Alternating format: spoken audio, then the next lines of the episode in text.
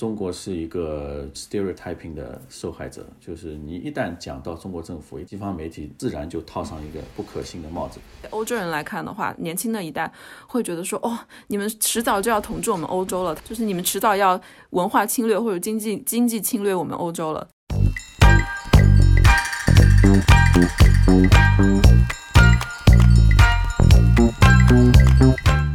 太不容易啦！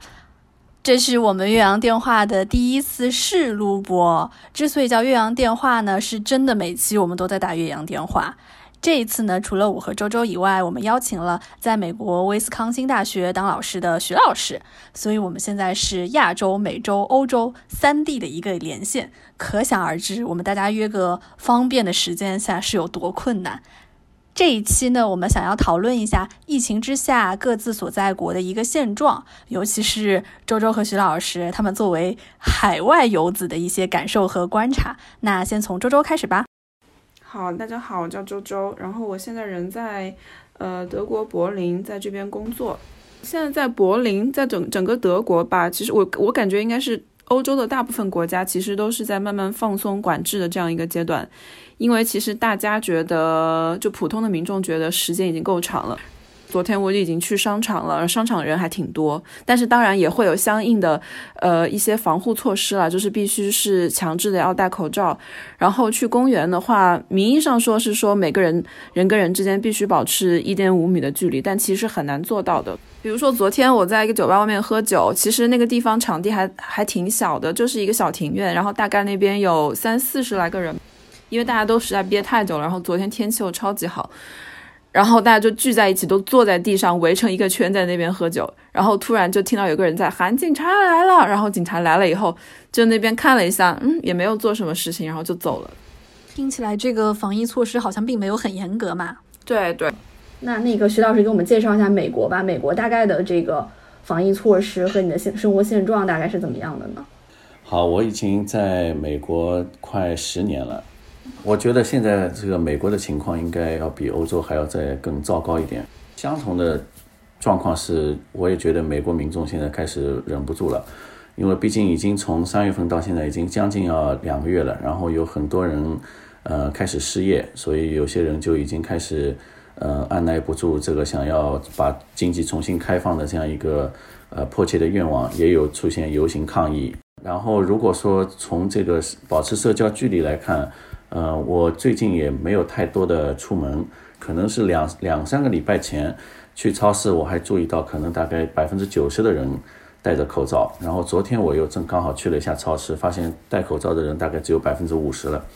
呃，我感觉这一方面是这个民众开始麻痹大意，呃，第二方面我觉得是美国在这里。呃，市面上根本是买不到口罩的。我还特意去看了几家店，没有任何口罩。我的口罩还是当时中国在疫情很严重的时候，我囤积了一些，然后寄了一些到国内，然后自己留了一些。所以我觉得总体来讲，我对于这个美国的疫情的发展还是呃比较担心的，因为现在从数据上来看，也没有一个明显的下降，每天还是在新增，大概在两万到三万人之间上下波动，每天不太一样。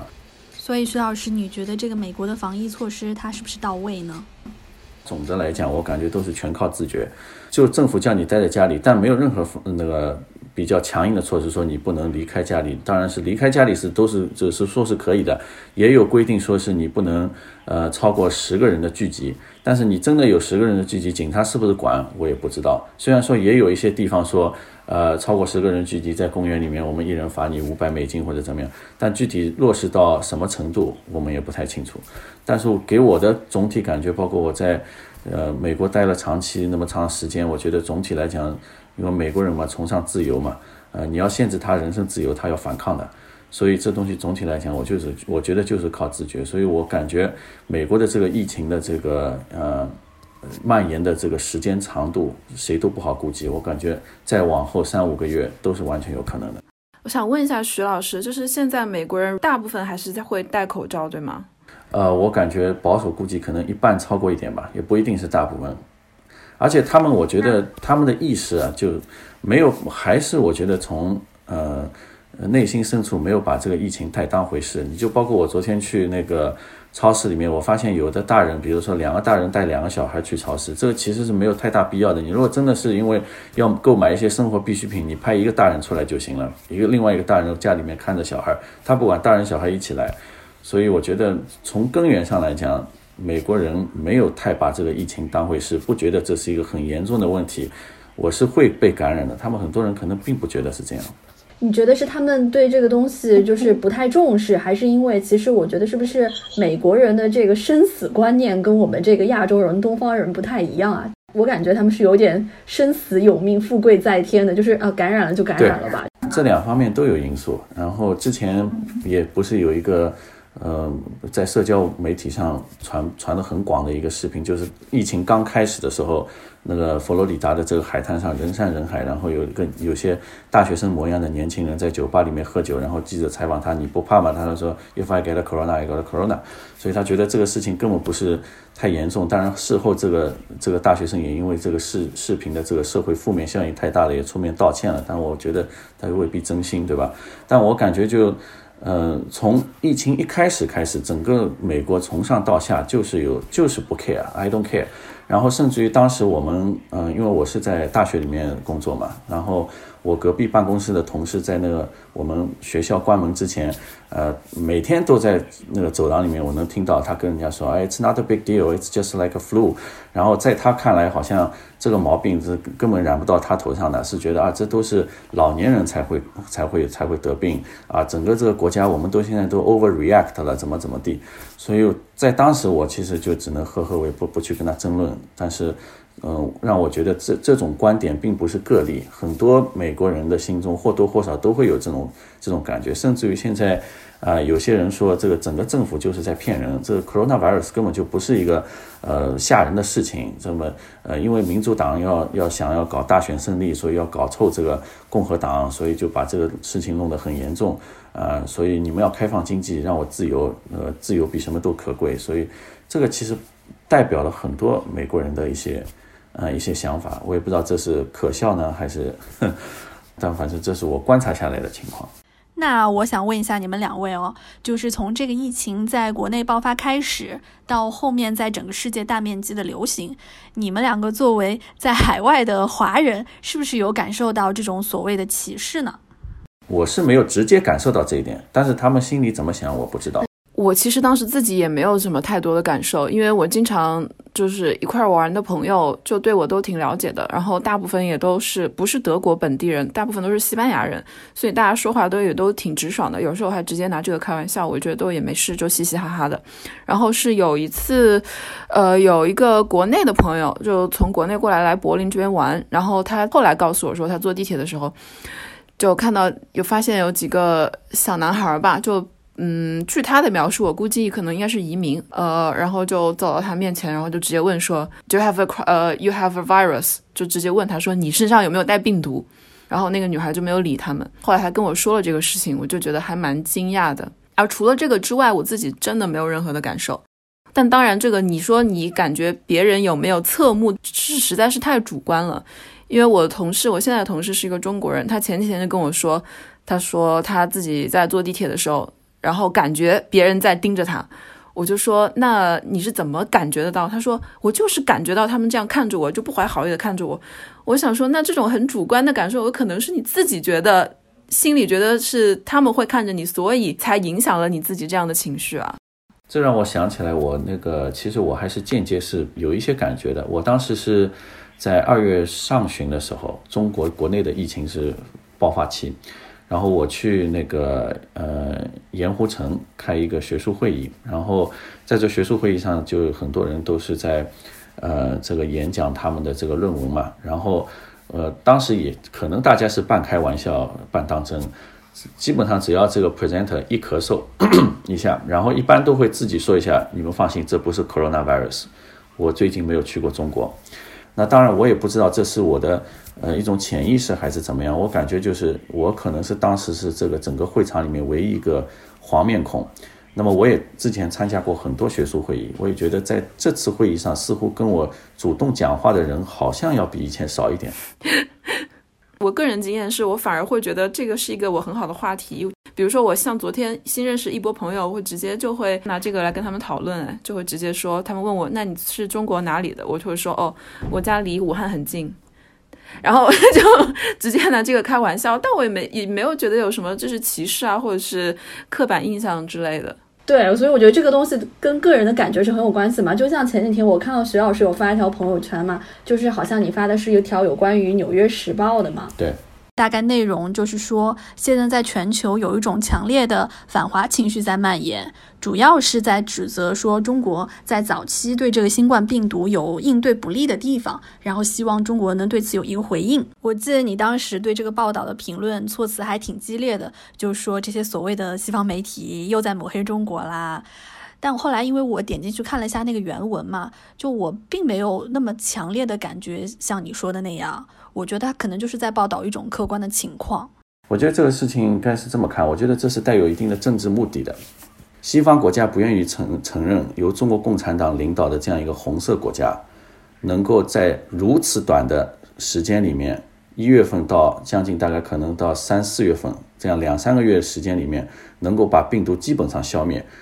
经济基本上开始重启。所以他们一旦看到这样一个情况，他第一反应是你们在作假。我不相信你们现在没有病毒，我也不相信你们之前所报道的数字是如此之低，因为你看，你跟我们一比，我们数字比你高，你怎么可能比我们低呢？这是他们第一个是 disbelief，完全不相信。第二个就是他们意识到中国在做的事情，对于西方国家来讲，这从文化上、政治上、社会习这个风俗习惯上是不可能实现的，就是如此严重的管控。所以他们意识到，当这套东西在我们国家不能行得通的时候，我们国家一定是没有能够达到像中国这样的一个管控的效果。那么民众多多少少会有一些反对的声音。所以这种情况就需要把矛头或者说从注意力从把把民众的注意力从国内引到国外，就看你看我们现在所有的这样一个糟糕的一团糟，不是因为我们自己造成的，是因为中国造成的，因为这个病毒是从中国传过来的。所以我感觉是这样两方面的一种，呃，一种意图，使得这个一些西方媒体就写出了这些报道，然后呢，试图能能带歪这个西方民众的一些认知。我觉得这个是他们的主要的动机。那西方民众有被带节奏吗？我看现在 Twitter 或者 Facebook 上很多言论，他们好像也更加 focus on 在自己的国家做的是不是好，也并没有在过多的评论中国当时的做法，尤其是美国对他们的政府现在也是骂声一片啊。国外的舆情正在发生变化，在三月份的时候，三月中旬的时候，就刚刚开始 lock down 的时候，这种报道下面的评论是，我是看的是这个完全是一肚子气，就是几乎每一条评论都是在讲中国不好，而且言辞极为激烈。但渐渐的，一两个月过去以后，我现在再看下面的评论，就发现风向有点转换。毕竟也有一些民众的眼睛是雪亮的，知道是自己的政府在做什么。虽然说他们报道国外的政府不一定客观，但是能看出自己的政府在做什么。我的情况是不是改善？事实上是没有太大的改善。嗯，那你有观察过中国媒体对国外的疫情报道下民众的一些评论吧？我翻了翻最近微博上几篇关于国外疫情的报道，我不说全部哦，有很大的比例是有一点略带嘲讽的，甚至是有点幸灾乐祸的。好像大家完全都想不起来我们在疫情初期是付出了多么惨重的代价。对，然后我自己想补充一点的是，因为跟我现在自己的工作有关系，我工作是跟媒体有关，然后是在中文媒体嘛，然后每次我们做任何的关于国外，就是非中国吧，中国以外的任何国家的疫情报道的时候，下面一直一定会有评论，就是略带嘲讽，有的甚至有点太，我会觉得有点太过分了，就是感觉那种看好事的心理啊。从国内的角度来看，说哈，你看你们，你们的政治体制如何的糟糕，你们的政府如何的糟糕，你们的人民如何的糟糕，所以你们现在才会有这么数字节节攀升这样子。当然，国外也会有这样，我也看到了很多，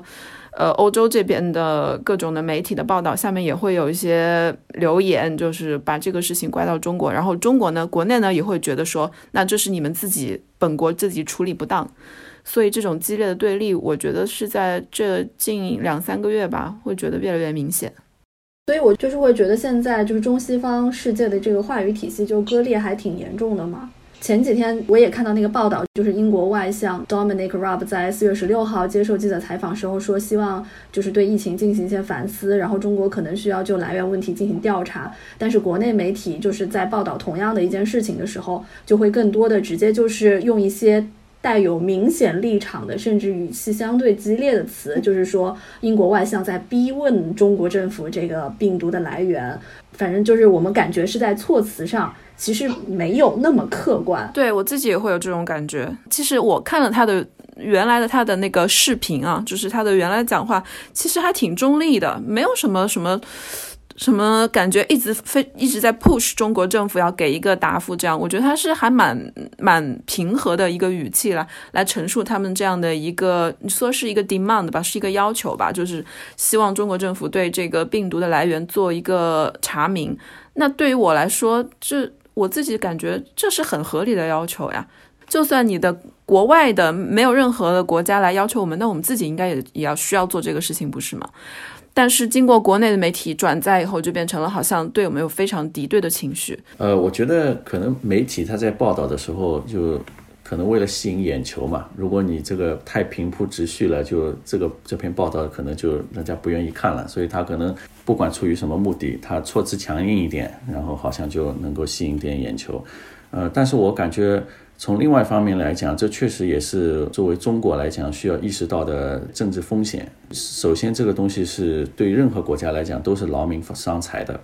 所以每个国家都有一些。呃，这个意图想要把这个成本转嫁到其他地方，呃，那中国就是一个自然而然容易引火烧身的一个目这个目标。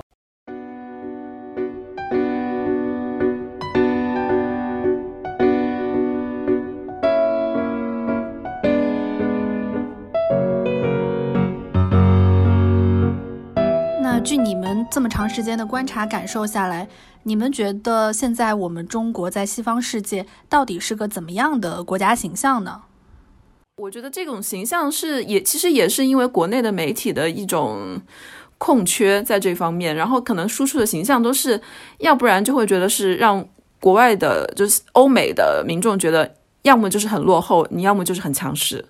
这中间没有一个跟他们可以在一个平等的位置沟通的这么一个状态啊，特别是在最近几年，就是我跟他们就是沟通的这些欧洲人来看的话，年轻的一代会觉得说，哦，你们迟早就要统治我们欧洲了。他们就当然也是开玩笑了，就是你们迟早要文化侵略或者经济经济侵略我们欧洲了，会有一个这样的，会觉得非常 intimidating。再加上他们本身经济情况确实也不太好嘛，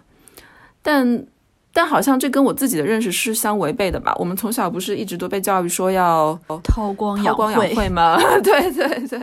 现在反而为什么会让他们觉得这么有侵略性？对我之前注意到这个中国的这个呃外交部还是呃一些官方的这个社交媒体账号，就是在西方的社交媒体的 Twitter、Facebook、Instagram 上面，他们的这个出现的这个频率，好像在过去的三个月里面大概是。呃，是往常的三倍，这个可能也是一方面反映出就是呃中国的这个外宣力量在这个疫情期间，呃可能也做了点事情。但是我感觉，呃关键是呃真正这个西方的民众去关注中国的官媒的这个社交账号的人有多少，这个可能就是又是另外一件事情了。因为我还是觉得中国是一个就是 stereotyping 的受害者，就是你一旦讲到中国政府，一旦讲到共产党。呃，西方媒体、西方民众也自然就套上一个不可信的帽子，所以你讲什么我都不是很相信，所以我感觉这是个，呃，也不知道怎么解决的问题。另外一个，我觉得客观上来讲，确实我能够理解美国现在为什么要对中国基于这样一个立场，因为我感觉，呃，如果从美国人利益最大化的角度来讲，他现在确实是需要遏制中国，因为他真的怕了。之前他可能还是觉得你离我还很远，但现在看上去不是这么回事。各方面，这个以后中国赶超美国，这看上去是一个不太可以逆转的这个趋势，所以他不得不现在要对这个中国进行一些遏制。所以，美国的这个两党之争，民主党、共和党，他再怎么吵架，有一点是共识，就是要遏制中国的发展。所以，这个对于中国来讲，也是一个比较艰难的外部环境。有个问题我真的很好奇，美国的疫情现在已经这么严重了，但川普的支持率居然反而还上升了。我前段时间看了一个 The Daily Show 里，Jordan Clapper 去一个川普的支持者的集会上，然后他随机的采访了一些川普的支持者，结果就发现说，那些支持者对川普的那种坚定的支持，我感觉已经到了令人发指，然后毫无理智的地步了。Is there anything Trump could say that could come on up that would make you not vote for him? No. No matter what he says or does, I will vote for Donald Trump. Well, if he said the N word, would you still vote for him? Um, it wouldn't be right, but I would still vote for him. What if he said uh, everybody should go uh, f- little pigs? Would that? Would you still vote for him then? I would still vote for him. Yeah. 呃，我感觉首先这个 支持率是一一直在变化的，他可能前两个礼拜觉得升高，但现在我又看到一些媒体报道说，呃，特朗普的这个支持率又开始下降了，尤其是对于呃这个一些老年人的这个这个群体，因为好像特朗普之前对于老年人来讲是他们很很很喜欢他的，但现在看上去并不这样，所以从这个支持率一直是不是能够呃转化到他最后大选的成功，现在谁也不知道。但我感觉从呃宏观上来讲，在这个大灾大难面前，基本上民众是倾向于支持自己的领导人的。这个好像也是有一些这个呃学术研究的支持的，就不管是在美国，有可能在其他国家都是这样啊，包括英国之前也是这样，对吧？在那个呃鲍尔斯这个生病之前，好像也有类似的趋势，就大灾大难面前，领袖的支持率会上升。但是我感觉，我个人认为，这个特朗普最后呃今年能不能连任？嗯，一方面看他自己本事，另外一方面还要看就是呃他的这个呃竞争对手这个 Joe Biden 他的这个表现怎么样。呃，因为之前他其实我感觉是在一六年的时候，他为什么能够打败民主党，就因为可能民众已经受够了民主党这个假话空话假大空的一套，我们已经受够了。那我们换一个人，换一个特朗普上来，嗯、来重振美国经济。那么现在看来，美国经济因为这个疫情的关系也受到了重创，那么所以这也是另外一部一个原因，为什么特朗普想要快速的把美国经济再开放起来，然后能够让数字再上去？呃，他也肯定是有很大一部分是因为想着自己的竞选的胜算有多少，所以现在不知道，最后我们还要看这个事态怎么样进展。呃，你觉得有没有可能说，就是国外，就是尤其是美国，他会把原来放在中国的一些产业链啊什么的，全都搬回到自己本国去，然后为了促进稳定本国的就业？我觉得不太可能，这个事情不是说你想搬就能搬的，因为你从这个商业角度上来讲，成本是第一位的。你把你把这个厂全部都搬回美国去以后，你将带来首先美国的这个制造业的这个劳动人口就没那么多，根本无法支持起自己所需要的使用的所有的商品的这个制造任务，所以这也是客观上全球经济化导致的这个制造业的外流，因为你没有那么多劳动力，因为美国的这个劳动力绝大部分都是在第三第三产业服务业，对吧？所以这是首先你就没那么多人，其次就是因为成本问题，你把东西全部弄到美国来以后，美国的制造成本要远高于亚洲国家，那你这个成本上去了以后，你要么就是带来你最后最终的这个商品的价格上涨，通货膨胀的压力就上去了。所以这个事情我感觉，呃，更多的还是一种呃美国政府为了安抚民众，好像打了这虚晃一枪，但我我相信他们这种。政客自己心里清楚，这事情没那么容易能够办成。我是前阵子读了一篇报道，然后他们也有做出一些反思，在他们的各个国内媒体上，其中有一条反思就是跟中国相关的是，他们要开始反思他们的经济，特别是制造业是不是过度依赖中国。当然，首先就是欧洲做一个很大经济体，跟中国之前的经济的联系，在近几年是越来越紧密的，但经过这次以后，可能会有。好几年，或者是不知道多长时间的一个比较淡漠的，或者是冷淡期吧，这个也是可以理解的。然后，同时他们也在考虑说，是我们的有些产业，比如说现在的口罩啊，是完全依赖于中国的。然后中国给多少，他们就他们就拿多少。所以像这方面的东西，他们会考虑说，那我们是不是太过度依赖于中国了？前段时间我还看到有学者说，就是担心说啊，那美国会不会跟欧洲联合起来对中国进行这种这种经济封锁，或者说是这种制裁嘛？然后他的那个观点就是说，应该不太可能，因为 因为他觉得说欧洲，因为欧洲想搞一个这个欧元，然后美国都不让，就是欧洲跟美国之间也还是就彼此心存芥蒂，所以他们俩也不可能形成联盟。我是我是觉得从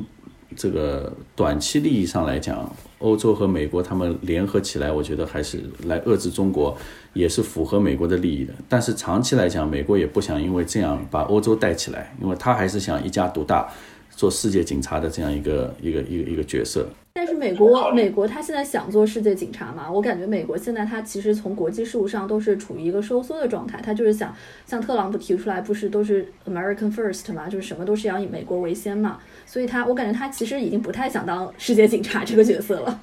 我觉得他他这个当世界警察的前提是我有钱赚。你比如说他在这个中东地区，他有石油利益的话，他肯定要插手一下。呃，他在这个南海地南海地区。对中国遏制是有利的，他就要插手一下。但是你想，全球各个地方其实都有美国想要争的利益，所以他他做世界警察不是为了政治目的，最主要的、最核心的还是为了他的经济利益。我觉得欧洲这边的情况是，他们自己都自顾不暇了，就是在至少在欧盟内部，每个国家之间的分歧都已经很大，特别像西班牙、意大利，然后对对德国跟丹麦啊，都一直长期以来有怨言。然后这边德国至少从民众这个这个阶层啊，给出的意见或者是反馈都是说，我们为什么要为那些穷国家买单？就是我们德国还有丹麦其实都挺好的，我们为什么就是因为他们要接济他们？然后我并不相信，就是把我们的这些呃，把我们的钱借给他们会有好的去处，然后他们会好好的使用。所以对于我们来看，对于中国人来看，好像欧洲就是欧洲，但其实你身在其中会发现。每个国家都有每个国家自己的问题，就是欧盟也有欧盟的问题，其实分歧还是挺多的。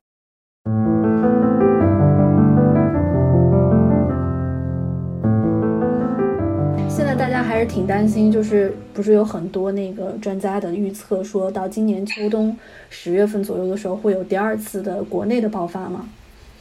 就到那个时候，我们是不是还是像第一次一样采取这种封城啊？或者如果真的还有这种情况的话，我们是不是还有能力去支援像第二个武汉？对我前几天这边德国这边官方给出的消息是说，他们确定还会有第二波，就是说一定的会有第二波。当然，这边德国官方的说法一直都是向来比较谨慎了，从来是只坏只说坏消息，不说好消息的。所以 我还挺相信他们说的，就一定会有第二波。然后在第二波的时候，可能到时候我们，因为这如果是个持久战的话，那我们就是只能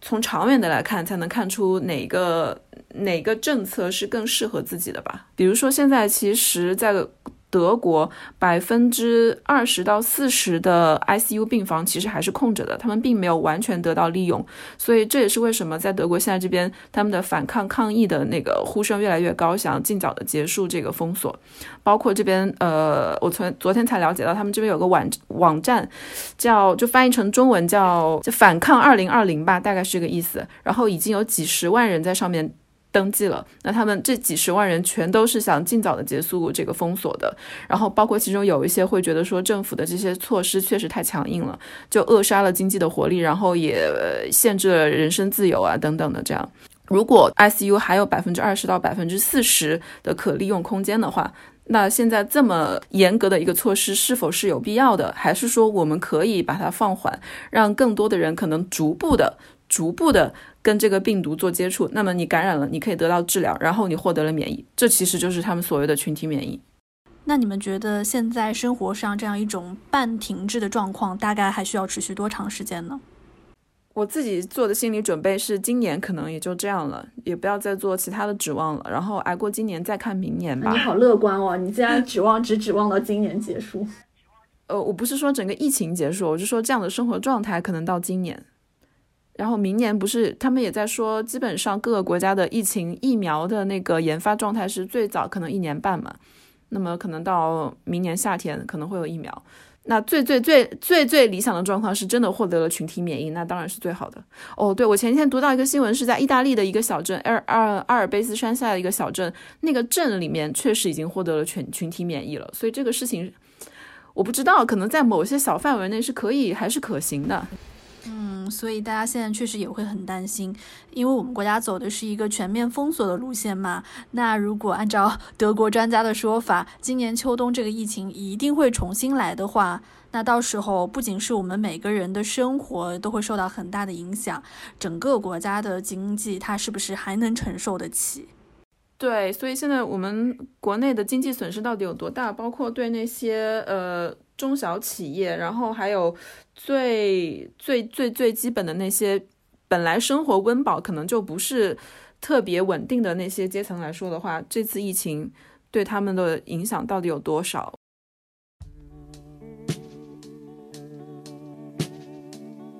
所以我们现在也没有什么其他的办法，就只能真的大家自己好好保重，然后一起祈祷疫苗赶紧研发出来，我们的生活可以尽早的回到一个正轨。那现在时间也很晚啦，我们就先聊到这里。嗯好呀，拜拜，拜拜，拜拜，多保重，保重。